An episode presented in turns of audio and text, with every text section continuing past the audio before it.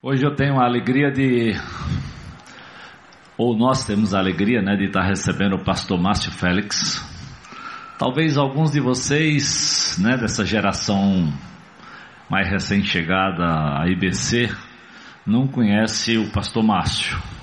Márcio é um homem que conheceu Jesus aqui através do trabalho dessa igreja, serviu nessa igreja é, com tempo integral, cuidando, né, dos grupos pequenos que agora são, ao invés de PG, são GR, né? Pessoal que gosta de mudança, né, não? CBC é invocada, tá sempre mudando, mas é assim mesmo, a gente tem que estar tá sempre mudando. Não vos conformeis com esse mundo, então a gente vai sempre mudando. E o Márcio foi para Sobral por uma chamada de Deus. Hoje ele é pastor lá da Ibava, Igreja Batista do Vale do Acaraú. Pense numa igreja abençoada, pense num povo abençoado. Já tive o privilégio de estar lá e de ver o que Deus tem feito. Então, é um filho precioso que volta aqui e vai compartilhar hoje a palavra de Deus e também talvez nos contar um pouco do que Deus tem feito lá em Sobral, tá certo? Então eu quero orar nesse instante pelo Márcio e pelo que ele tem para partilhar com todos nós nessa manhã. Deus, obrigado pela vida do teu servo, vida dele, da Meire, as filhas. Obrigado, Deus, pelo ministério que eles têm tido lá em Sobral, por aquilo que eles deixaram como marca do Senhor na vida deles nessa comunidade. Eu quero pedir que o Senhor continue abençoando a família, abençoando o teu servo, dando graça, sabedoria para que ela aquela comunidade continue crescendo, continue espalhando esse evangelho precioso de Jesus. Eu quero te louvar, Deus, pela alegria de poder nessa manhã ouvir o teu servo e o que o Senhor tem feito através dele e do ministério dele. Em nome de Jesus. Amém. Amém. Deus abençoe, meu irmão. Obrigado, Zé. Um bom dia na paz de Jesus. Amém. Eu me continuo chamando Márcio Interessante que quando o Orlando chamou o Márcio para apresentar a filha, né? Eu me levantei pensando que era eu, né? Um agafe, né? Bem, gente, a, primeiro uma grande alegria poder estar aqui nessa manhã. Agradecer o pastor José Edson pelo convite. E como ele já falou, eu tive a oportunidade de servir a essa igreja, a IBC, durante 12 anos. Há 10 anos tempo integral, eu fui por esse período responsável pelo Agrup, que era o ministério responsável pelo ministério dos grupos pequenos. E em 2009 Deus, de uma forma que eu ainda estou tentando entender, é, nos levou para Sobral. E lá nós assumimos a Igreja Batista Vale do Acaraú e Bava, nos unimos a um grupo de 20 pessoas naquela, naquele ano, no meio desse ano nós fazemos seis anos que estamos ali. E para a glória de Deus, Deus assim tem sido muito bondoso conosco nesse tempo e naquela cidade. Nós começamos com 20 pessoas, hoje somos mais de 300. E interessante que há duas semanas atrás, eu acho que, o, acho que foi duas semanas atrás, o pastor Russell Shedd, Dr. Russell Shedd esteve aqui eu assisti pela internet a mensagem sobre avivamento e eu fiquei, eu fiquei pensando, Deus, você está fazendo um avivamento aqui em Sobral através dessa igreja. Porque, para a glória de Deus, verdadeiramente nós não somos uma igreja ordinária, como o Dr. Rousseau Chet falou aqui. Deus tem feito coisas assim maravilhosas, tremendas ali, através das nossas vidas, primeiramente nas nossas vidas e através delas. Nós, ah, nesses seis anos, compramos um, adquirimos um grande terreno na entrada da cidade de Sobral. Um, o projeto é fazer um campus, mas até parecido com esse, como esse. Compramos um terreno de 41 mil metros quadrados, são 4 hectares. E a partir do dia 1 de junho, nós estamos aí com os dias ah, Contando os dias para 1 de junho, nós vamos começar uma grande palhoça. A igreja se reunirá debaixo de uma palhoça para 500 pessoas. E um projeto também para um conjunto de banheiros masculino e feminino. Hoje nós nos reunimos num prédio bem pequeno, onde temos dois cultos, duas celebrações aos domingos, uma às 17 e outra às 19. Tem sido muito apertado e o povo está bastante animado, né? E a gente fica muito feliz por tudo isso que está acontecendo. Eu, quando o pastor José Edson me convidou, disse: José, vai ser um, uma oportunidade de pedir para que a IBC ore, continue orando por nós, pela Ibava. Nós fazemos igreja, vivemos igreja numa cidade de um contexto muito complicado, ah, uma, igreja, uma cidade onde ela foi fundada através da igreja, por meio da igreja católica romana. E o que mais complica também ainda é a quantidade de escândalos que tem ah, de pastores, de igrejas evangélicas. Então nós estamos realmente lutando ah, uma luta pesada, sabe? Esses dias, por conta de tudo que nós estamos sonhando como igreja, nós temos percebido realmente, sabe, o inimigo das nossas vidas se levantando de uma forma é, pesada, né? Então eu peço que a IBC esteja orando por nós, esteja orando por Sobral, e, e é isso, né? E pedimos a Deus que o Senhor continue nos mantendo firmes o coração íntegro e andando na presença dele, que o resto ele faz, né? Amém? Então hoje pela manhã eu quero compartilhar com vocês uma palavra que Deus tem me dado. Queria convidar vocês a abrir comigo em 2 Samuel, capítulo 11. Nós vamos olhar ah, o capítulo 11 de 2 Samuel, parte do capítulo 12 e o Salmo de número 51. É muita Bíblia aí, viu? Então, se você quiser, se puder, ficar de pé, você vai esticar a tua coluna aí um pouquinho, né? Depois você fica sentado aí me escutando um pouco, tá bom? Então, 2 Samuel, capítulo 11. 2 Samuel, capítulo 11. É um texto muito conhecido, o adultério de Davi com Batseba. E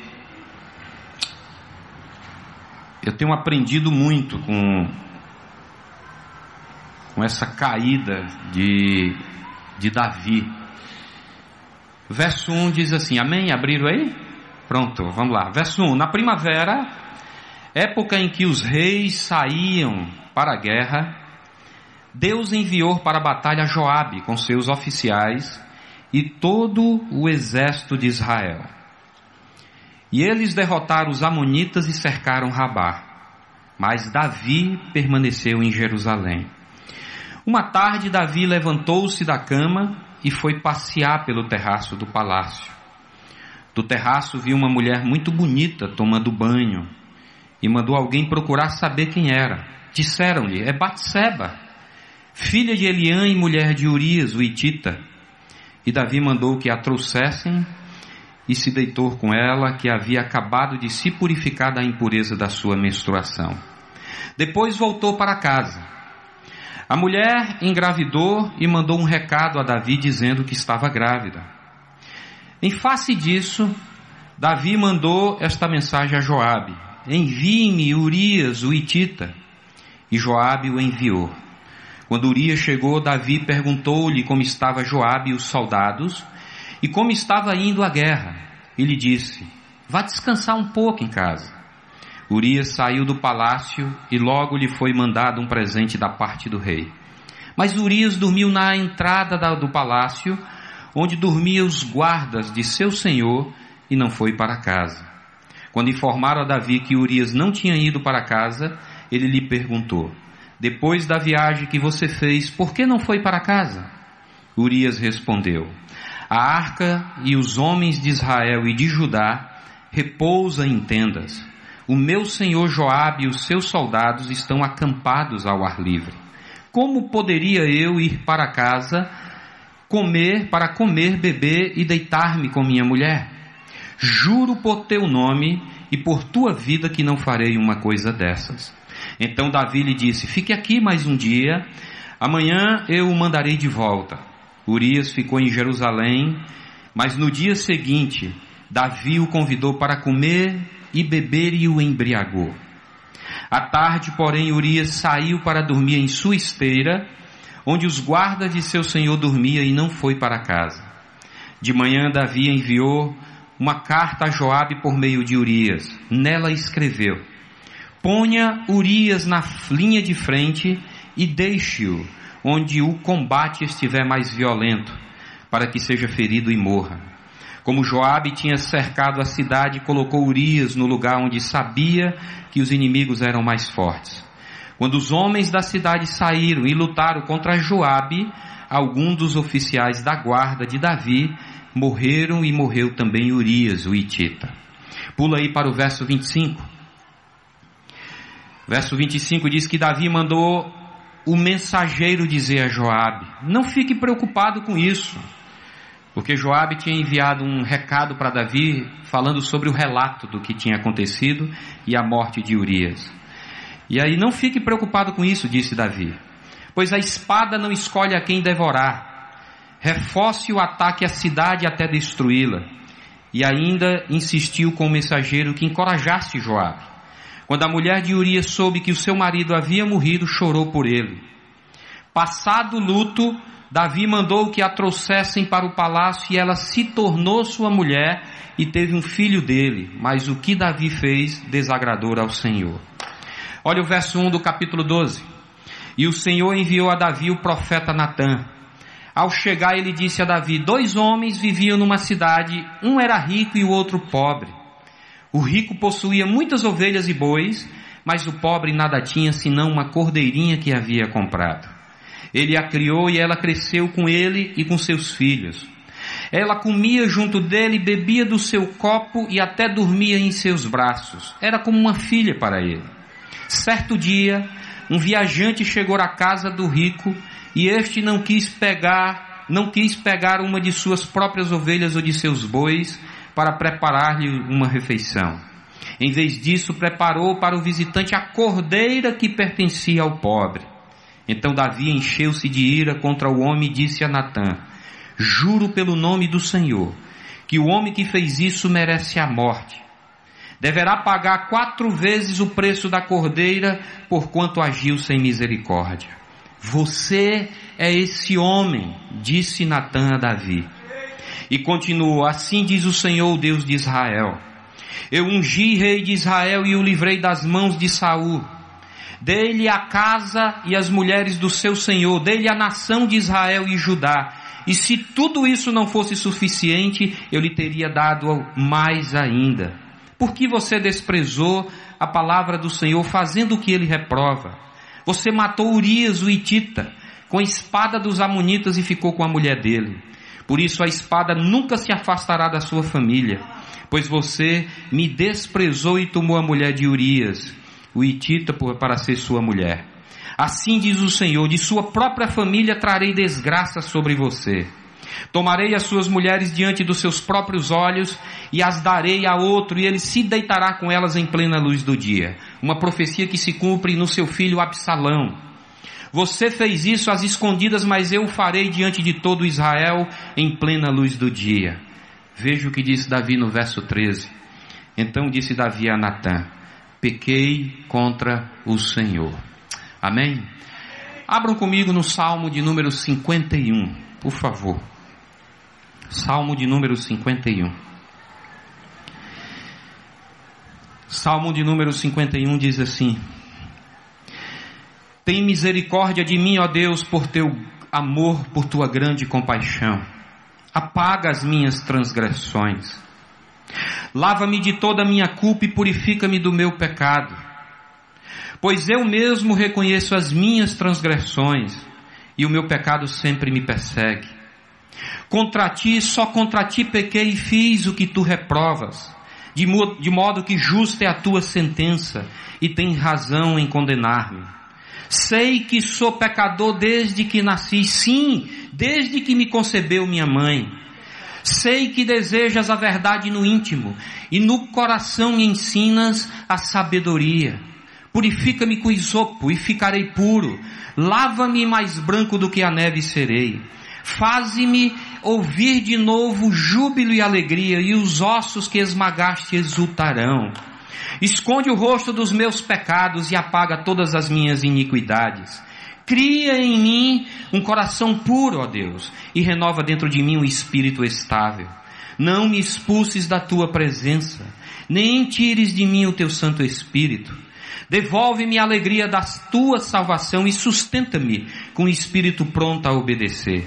Então ensinarei os teus caminhos aos transgressores, para que os pecadores se voltem para ti. Livra-me da culpa dos crimes de sangue, ó Deus, Deus da minha salvação. E a minha língua aclamará a tua justiça, ó Senhor. Dá palavras aos meus lábios e a minha boca anunciará o teu louvor. Não te deleitas em sacrifícios, nem te agradas em holocaustos, senão eu os traria. Os sacrifícios que agrada a Deus são um espírito quebrantado e um coração quebrantado e contrito. Ó oh, Deus, não desprezarás. Amém? Vamos orar. Senhor, muito obrigado, Pai, por essa manhã preciosa, Senhor, aqui na tua presença. Queremos consagrar, Senhor, mais uma vez esse ambiente, esse lugar que é tão especial. Mas eu quero, Senhor, te pedir em nome de Jesus que o Senhor, e especialmente agora, esteja acalmando as nossas mentes e os nossos corações. Eu te peço, Senhor, que haja silêncio, silêncio na nossa alma, para ouvirmos a tua voz. Eu peço que o teu Santo Espírito, que se encontra no nosso meio nessa manhã, nos guie a tua verdade. Nos guia, Senhor, a tua vontade também. E faz por nós, nessa manhã, aquilo que não podemos fazer por nós mesmos. Eu te peço a Deus que o Senhor nos guie numa vida santa, pura e digna do teu nome. Uma vida que nós podemos chamar de feliz. É o que eu te peço a Deus para a glória do teu nome, em nome de Jesus. Amém. Pode se assentar, queridos. Amados, uma, uma coisa que eu tenho aprendido nessa, nessa sociedade midiática que nós estamos vivendo. Os homens gostam de olhar. Isso é uma verdade nos dias de hoje. Como o homem gosta de olhar. Aliás, esses dias eu estava parado numa praça lá em Sobral e um irmão da minha igreja, eu estava observando a praça, né? Estava dentro do carro e um irmão da igreja vem passando e cruza uma mulher por ele. Ele se vira para ver a mulher. Eu disse: Eu te peguei, cara, te peguei. Homens gostam de olhar. Mas também tem uma outra verdade. As mulheres também gostam de serem olhadas. Aliás, esses dias eu chamei a atenção das jovens da nossa igreja, como também chamei as mulheres, a atenção das mulheres casadas. Ah, nós temos percebido uma exposição desnecessária e perigosa nas redes sociais, no Facebook principalmente. Mulheres que batem uma foto do seu corpo inteiro e expõem a uma rede social, expondo ali o seu corpo, a sua vida, e até mulheres casadas fazendo isso. Eu entendo que isso é uma exposição desnecessária e perigosa. Mas é porque as mulheres gostam de serem olhadas. Amados, porque uma mulher estava se banhando de janela aberta, uma tragédia aconteceu. Uma tragédia aconteceu. Este salmo, o salmo de número 51, é o registro da agonia da alma de Davi, após o seu terrível pecado, seu terrível crime de adultério e assassinato. O texto que nós lemos em 2 Samuel capítulo 11 e capítulo 12.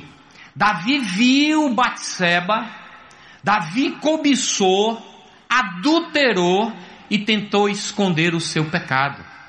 Interessante que ele usa quatro planos no texto que nós lemos para encobrir o seu pecado. O primeiro plano, o plano A, foi dar férias ao marido de Batseba. Ele manda um recado para Joabe, o seu comandante do exército. Joabe manda Urias dá férias para o camarada. E Urias chega na presença do rei e ele diz: Olha, vai para casa. Qual era a ideia? Era que Urias fosse para casa, tivesse relações com a sua esposa e encobrisse a, a gravidez de Batseba. Então esse foi o primeiro plano. Não deu certo. Urias foi um homem íntegro, um homem de caráter.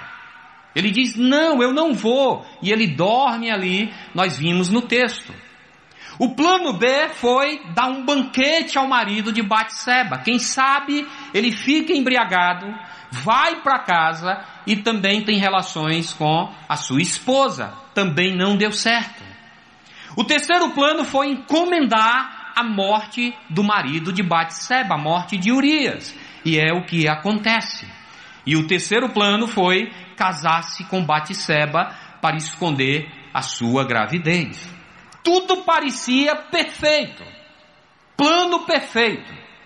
Todas as provas do pecado foram aparentemente destruídas. Só uma coisa ele não contava: é que Deus estava vendo. O versículo 27 de 2 Samuel, capítulo 11, na revista atualizada, diz que, porém, esta coisa que Davi fez pareceu mal aos olhos do Senhor. Amados, Deus estava vendo. Como Deus vê tudo na minha vida e na tua vida. Deus envia a Davi o profeta Natan. Nós lemos aqui a parábola do rico, aliás, a parábola não, a, a história do rico e do pobre que Natan conta para Davi. E ele conta essa parábola. Davi lhe diz: Olha, este homem deve morrer. Davi fica indignado com o homem rico. Esse homem deve morrer. E Natan lhe responde: Tu és esse homem, Davi. Amados, Davi então é tomado por um sentimento de culpa e horror. Davi é tomado por um sentimento de culpa e horror, bate no seu coração e na sua mente todo o seu pecado. E aí foi nessa condição, nesse contexto, que ele escreveu o Salmo de número 51. Essa era a grande diferença de Davi e do primeiro rei de Israel, que foi Saul. Saul era um homem de coração duro. Davi, por isso que é reconhecido como um homem segundo o coração de Deus. No momento da repreensão, ele quebranta o teu coração, o seu coração. Ele se humilha na presença de Deus. Amados, aqui no Salmo de número 51, Davi reconhece o seu pecado. Davi arrepende-se. Davi ele joga o veneno fora e espreme toda a sua ferida. É o que ele faz nesse Salmo de número 51. Eu quero olhar para esse salmo e deixar com a igreja alguns pensamentos sobre esse arrependimento de Davi. A primeira coisa que eu entendo é que Davi ele demonstra nesse salmo uma absoluta necessidade de arrependimento. Ele apresenta nesse salmo. Amados, enquanto Davi calou o seu pecado, a sua vida murchou. Os seus ossos secaram. A alegria de salvação foi embora porque a mão de Deus pesava sobre ele de dia e de noite. E aí nós precisamos entender que não há libertação, não há cura, não há restauração nem transformação onde não há arrependimento. Não tem como acontecer isso se não há arrependimento. Amém? Conforme o salmo, veja comigo alguns passos da restauração de Davi, baseado nesse salmo. Ele diz: a primeira coisa, está no verso 3. O primeiro passo da restauração de Davi é o reconhecimento do seu pecado. Ele diz no verso 3: Pois eu mesmo reconheço as minhas transgressões e o meu pecado sempre me persegue. Amados, a, convic a convicção de pecado é o primeiro passo da restauração, é sair da negação.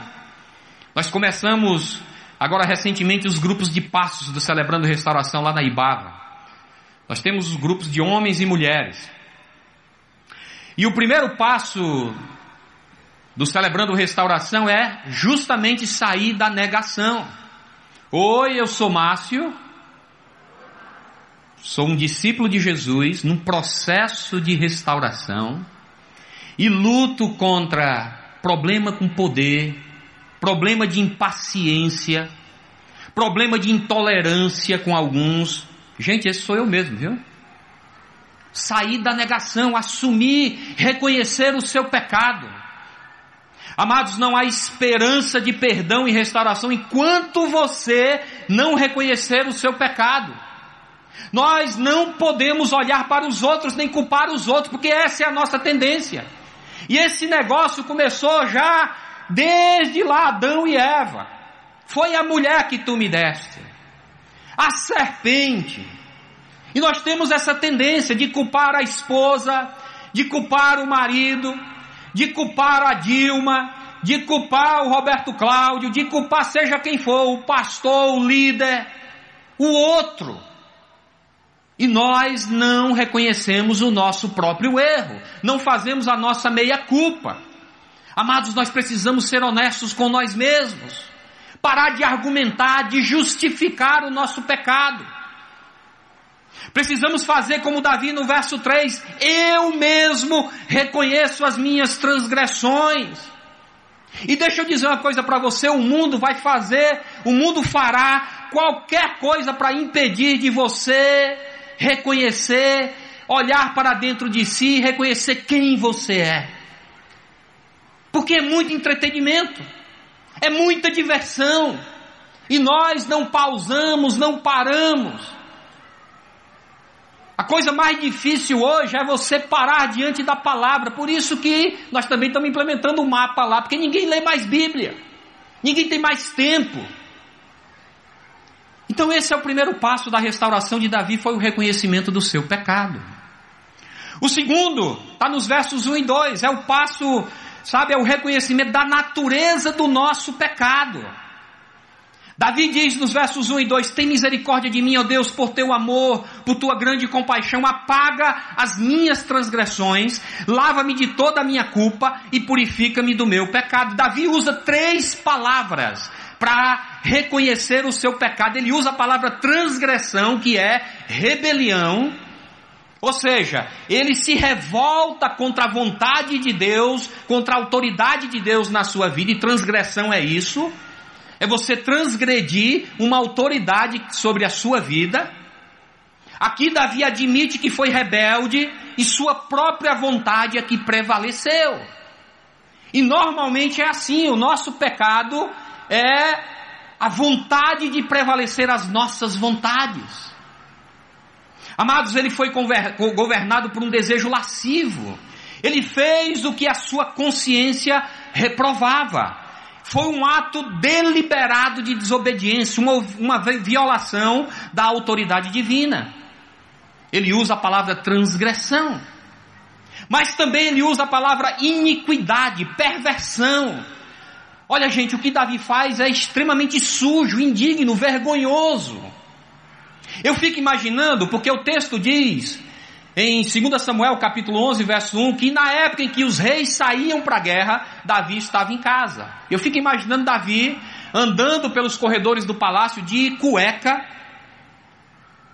de roupão, altivo, orgulhoso, tá tudo no controle. E são nessas horas que o perigo acontece. São nessas horas que nós estamos mais vulneráveis. Davi, ele realmente parece aquele ditado, né? Mente parada é oficina do diabo. E o camarada faz algo indigno, sabe? Vergonhoso. Amados, é necessário examinar nosso coração a cada dia. Pois pode haver coisas pervertidas sim dentro dele. Ciúmes, inveja, malícia, impureza. Davi também usa a palavra pecado, que é errar o alvo. Davi passou longe. Amados, errar o alvo significa que nós não estamos vivendo conforme deveríamos viver, conforme a vontade de Deus, nós estamos fora da linha. Então, esse é o segundo passo da restauração, o reconhecimento da nossa natureza, do que nós temos feito. Amém? O terceiro passo está no verso 4. Terceiro passo da restauração é confessar que tudo isso é feito contra Deus e diante de Deus. Olha o que ele diz no verso 4: Contra ti, só contra ti pequei e fiz o que tu reprovas. Amados, Davi pecou contra Batseba. Davi ele peca contra Urias. Davi ele peca contra a sua família, Davi ele peca contra a sua nação, Davi ele peca contra os seus homens que foram mortos na batalha, mas ele confessa contra ti, Senhor. Somente contra ti, Deus, foi que eu pequei. Por que contra Deus? Amados, porque sempre que pecamos contra alguém, nós estamos pecando contra Deus que criou esse alguém. Estamos ferindo alguém amado por Deus. Estamos nos intrometendo na obra da criação e da providência de Deus. Davi, ele viola a sua consciência. Ele desobedeceu a palavra de Deus. Ele ultrajou a sua santidade. Ele pisou na graça, na sua graça. Ele cuspiu em sua bondade. Sempre que pecamos, meus irmãos, nos insurgimos contra Deus. Esse foi o terceiro passo da restauração de Davi, que foi confessar que tudo isso foi feito primeiramente contra Deus. O quarto passo está no verso 4. O reconhecimento de que não temos nenhuma desculpa nem direito. Ele diz no verso 4: de modo que justa, Senhor, é a tua sentença e tem razão em condenar-me. Gente, isso daqui é muito profundo. No momento que o cara peca, que o cara erra, ele diz: Deus, justa é a tua sentença. Qual é normalmente o nosso a nossa vontade? Querer justificar, querer dissimular. Amados, Davi está dizendo que não tem desculpa nenhuma, nenhuma defesa, nenhum direito a reivindicar, não há justificativa. Davi, ele está admitindo que o seu pecado foi resultado de sua teimosia. Ele reconhece que está totalmente errado, nada tem a pleitear a seu favor, porque normalmente nós somos cheios de justiça própria, sabe? E a Bíblia diz que os nossos atos de justiça são o quê? Trapos de imundície. Amados, enquanto você tentar justificar, dissimular o seu pecado, você não terá dado provas de arrependimento. O arrependimento é o reconhecimento de que você não merece nada senão o juízo divino. Amém? Esse é o quarto passo da restauração. O quinto e último passo, verso 5, é reconhecer que sua natureza é essencialmente má. Davi diz no verso 5: Eu sei que sou pecador desde que nasci, sim, desde que me concebeu minha mãe. Amados, Davi reconhece que a razão de ter pecado não é o mundo fora dele, não são as curvas do corpo de Batseba, mas é o seu coração sujo é o coração sujo. Não é o mundo fora de mim, é algo dentro de mim que está corrompido. Em Mateus no capítulo 15, Jesus é abordado por alguns porque é que os seus discípulos comiam sem lavar as mãos. Olha a resposta de Jesus, mas as coisas que saem da boca vêm do coração, e são essas que tornam o homem impuro pois do coração saem os maus pensamentos, os homicídios, os adultérios, as imoralidades sexuais, os roubos, os falsos testemunhos e as calúnias. São essas coisas que tornam o homem impuro, mas o comer sem lavar as mãos não o torna impuro. Amados, nós precisamos entender que não é simplesmente uma questão do que eu faço, mas de quem eu sou. Meu HD está corrompido. O meu maior problema sou eu mesmo, eu estou corrompido. Porque o nosso coração, se não estiver rendido a Jesus, é uma fábrica de iniquidade. É de dentro de mim que procede os maus desígnios. Não é o mundo, é o meu coração. Não é simplesmente a pornografia, é o meu coração lascivo. Não é a violência, é o meu coração perverso. Não é a injustiça social, é o meu coração avarento. Quando você percebe essa verdade, da sua natureza, o quanto ela é má. Amados, a única coisa que nós podemos fazer é clamar como Davi no verso 1: Tem misericórdia de mim, ó Deus. Amém? A questão é que Davi tem consciência da sua culpa até aqui, mas não para por aí. Só sentir o peso do pecado, você sabia que pode levar ao remorso e não ao arrependimento. Davi ele não engoliu o veneno. Ele não engole o veneno. Ele não fugiu de Deus, ele corre para Deus. Ele deseja ser perdoado e purificado. No verso 16, Davi tem uma profunda consciência da sua total impotência. Ele diz: Olha, não te deleitas em sacrifícios, nem te agradas em holocaustos, senão eu os traria. Davi tem um entendimento que não é, eu não posso, sabe, aplacar o que eu fiz trazendo dízimo, oferta, ativismo ministerial, conhecimento. Esse sacrifício o Senhor não se agrada. Davi ele não pode tranquilizar sua própria consciência, nenhum ritual religioso pode lavar a sua alma. Davi tem esse entendimento da sua total impotência. Amados, quando a consciência acorda é uma coisa tremenda. E eu quero dizer que nós precisamos entender isso mais cedo ou mais tarde, a consciência de todo homem acordará, despertará. Às vezes só se desperta no leito de morte. Outras vezes só vai se despertar, sabe aonde? Depois da morte, como foi o caso da parábola do rico e Lázaro, lá de Lucas 16. A consciência daquele homem, sabe, só despertou no inferno. Todo homem um dia vai despertar. Davi, ele está aqui tentando acalmar a sua consciência. Ele é rico, ele é rei, ele está no trono, ele toma as decisões, mas ele não tem paz. Ele não consegue ter paz, ele não consegue dormir, ele não consegue comer, ele não pode fazer nada. Impotência total. Não te deleitas em sacrifícios, nem te agradas em holocaustos, senão eu os traria.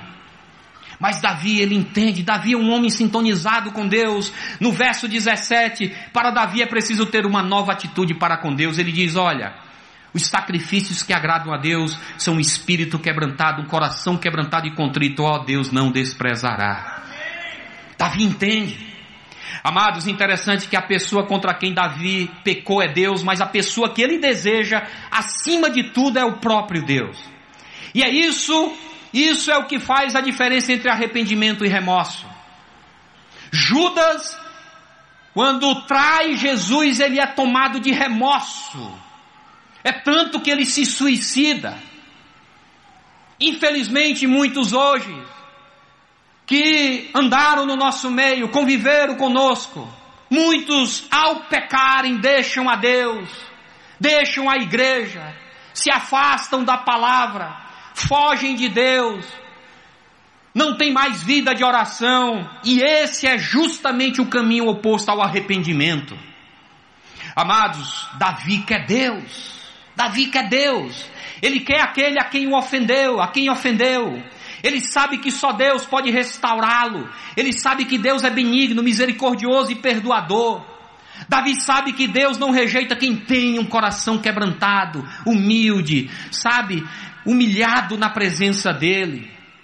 Meu irmão, quando nós nos voltamos para a cruz de Cristo, encontramos uma fonte de cura, restauração e perdão. Amém? A Bíblia diz que se confessarmos os nossos pecados, Deus é fiel e justo para nos perdoar. É preciso ter uma nova atitude para com Deus daqui para frente. Qual é o maior, qual é a maior necessidade de um pecador arrependido e perdoado? Davi nos ensina no verso 10.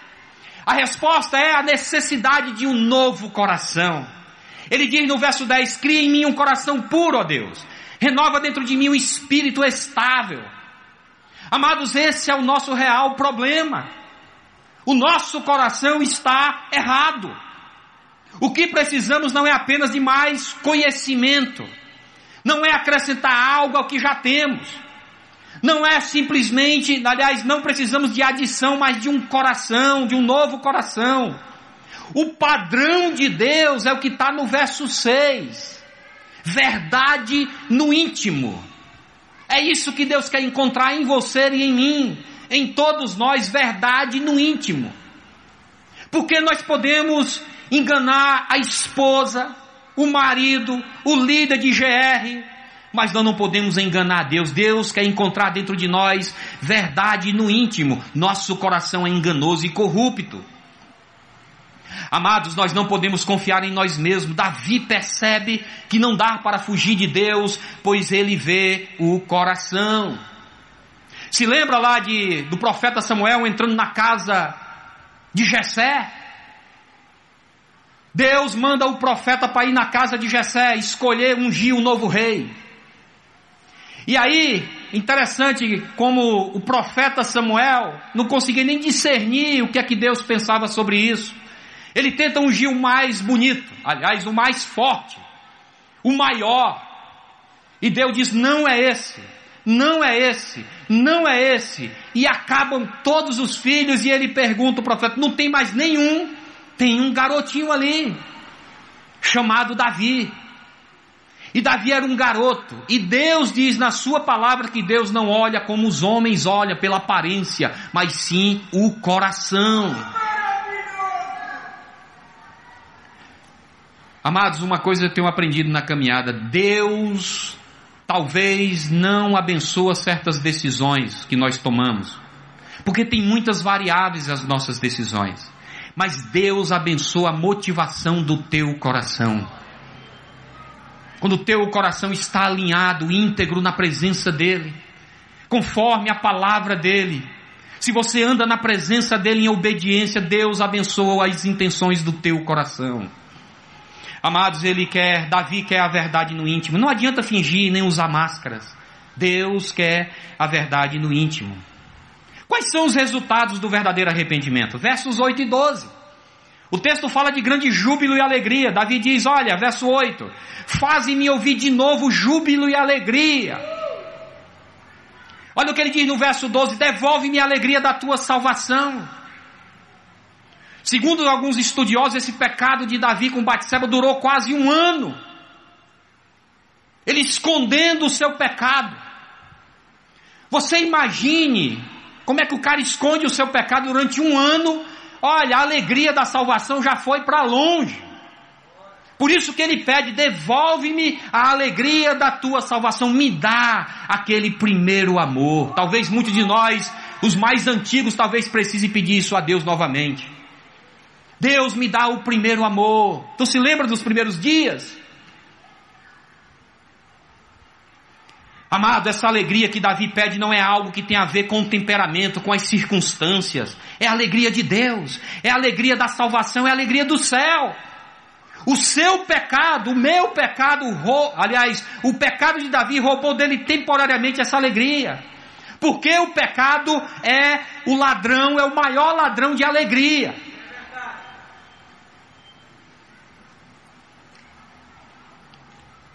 Então esse é o primeiro resultado. O segundo resultado está nos versos 13 e 15. Davi ele mostra o desejo agora de viver para a glória de Deus, testemunhando para os demais as maravilhas divinas. Ele diz no verso 13: Então ensinarei os teus caminhos aos transgressores, para que os pecadores se voltem para ti. Ele diz no verso 15: Ó Senhor, dá palavras aos meus lábios e a minha boca anunciará o teu louvor.